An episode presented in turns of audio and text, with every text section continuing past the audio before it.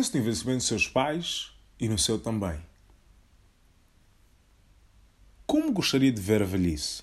Se já tem a resposta, pense como gostaria que os seus pais vivessem também.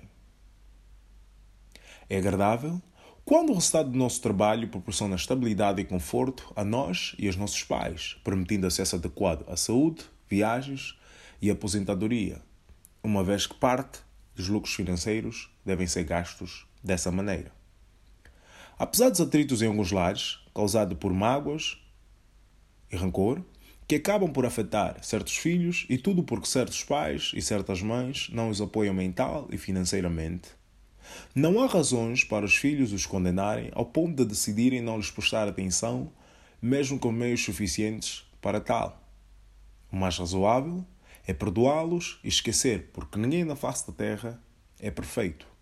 Por outro lado, o divórcio dos pais impossibilita a colaboração dos filhos para o envelhecimento apropriado proposto pelos mesmos. Quando os pais são divorciados, e em circunstâncias de viver em casas separadas, os filhos têm que procurar ter uma relação amigável com a esposa do pai ou esposo da mãe, admitindo as novas escolhas, a fim de haver maneiras de aceitarem a assistência. Se por acaso os pais forem independentes financeiros ou terem a independência financeira, os filhos devem conversar acerca da importância do auxílio proveniente dos filhos, bem como das suas condições. Habituar.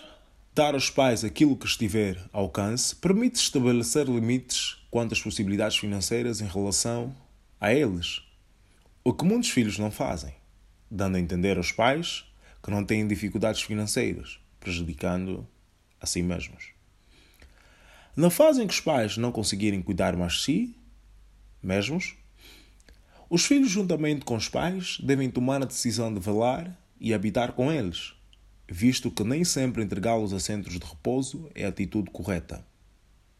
No entanto, seria justo ouvir as suas opiniões a respeito.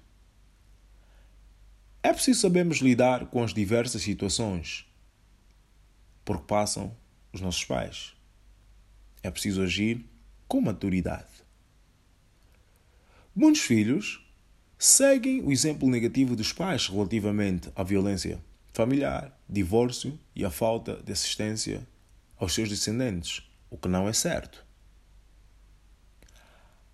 Há que entender os motivos pelos quais eles fizeram e aprender com os erros que eles cometeram evitando julgar, ou então acabaremos por cometer os mesmos erros dentro dos nossos lares.